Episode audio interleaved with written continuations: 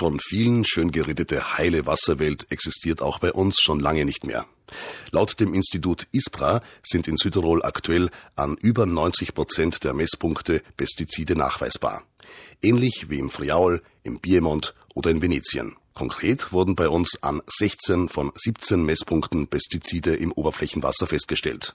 In Blaus, Meran, Salon, Makreit und Kaltern wurden Grenzwerte sogar überschritten, so Walter Andreaus von der Verbraucherzentrale. Es gibt hier äh, mehrfach Pestizide, die man nachweist, nicht? Weil die Grenzwerte in ganz Europa sind ja so eingerichtet, dass für das jeweilige einzelne Pestizid Nachweise, äh, Forschungen gemacht werden, wo die Schädlichkeit liegt. Aber es gibt keine Forschung, keine Analysen, wo Mehrfachbelastungen untersucht werden. Und diese Mehrfachbelastungen, die finden einmal Konsumenten sehr oft schon in Lebensmitteln, aber auch in der Umwelt finden wir das, nicht? Und hier äh, gibt es wirklich einen großen Nachholbedarf, dass die Forschung hier tätig wird, um mehr Sicherheit äh, in Bezug auf die Gesundheitsgefährdung dieser Pestizide zu bekommen. Im Vergleich zum Oberflächenwasser ist das Grundwasser in Südtirol kaum mit Pestiziden belastet. Noch, denn auch das könnte sich jederzeit ändern. Greenpeace hat 2016 fünf von sechs Pestizidarten auf die schwarze Liste gesetzt. Die Liste stuft insgesamt 209 Substanzen als besonders schädlich für Mensch und Umwelt ein. In Europa äh, gibt es Grenzwerte für die einzelnen Pestizide.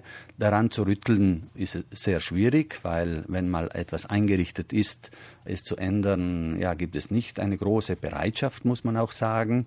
Äh, diesbezüglich aber also äh, sagen auch unabhängige Experten, dass aufgrund der Schädlichkeit für den Menschen und für die Umwelt rund ein Drittel der in Europa zugelassenen Pflanzenschutzmittel oder eben Pestizide eigentlich verboten gehörte, weil äh, inzwischen auch es ja äh, solche Studien gibt, wo es große Fragezeichen in Bezug auf die Gesundheitsgefährdung von einem Drittel der Mittel gibt. Also es wäre schon akuter Handlungsbedarf auch eben eine bestimmte Alarmstimmung aufgrund dieser äh, Daten von Seiten dieses Instituts ISPRA. Also die breiten sich immer mehr aus und somit nicht, weil Oberflächenwasser werden auch genutzt, nicht und zum Gartengießen äh, zum Beispiel und äh, vor denen äh, müssen wir uns in Acht nehmen, aufpassen, denn wenn die überall mehr einziehen,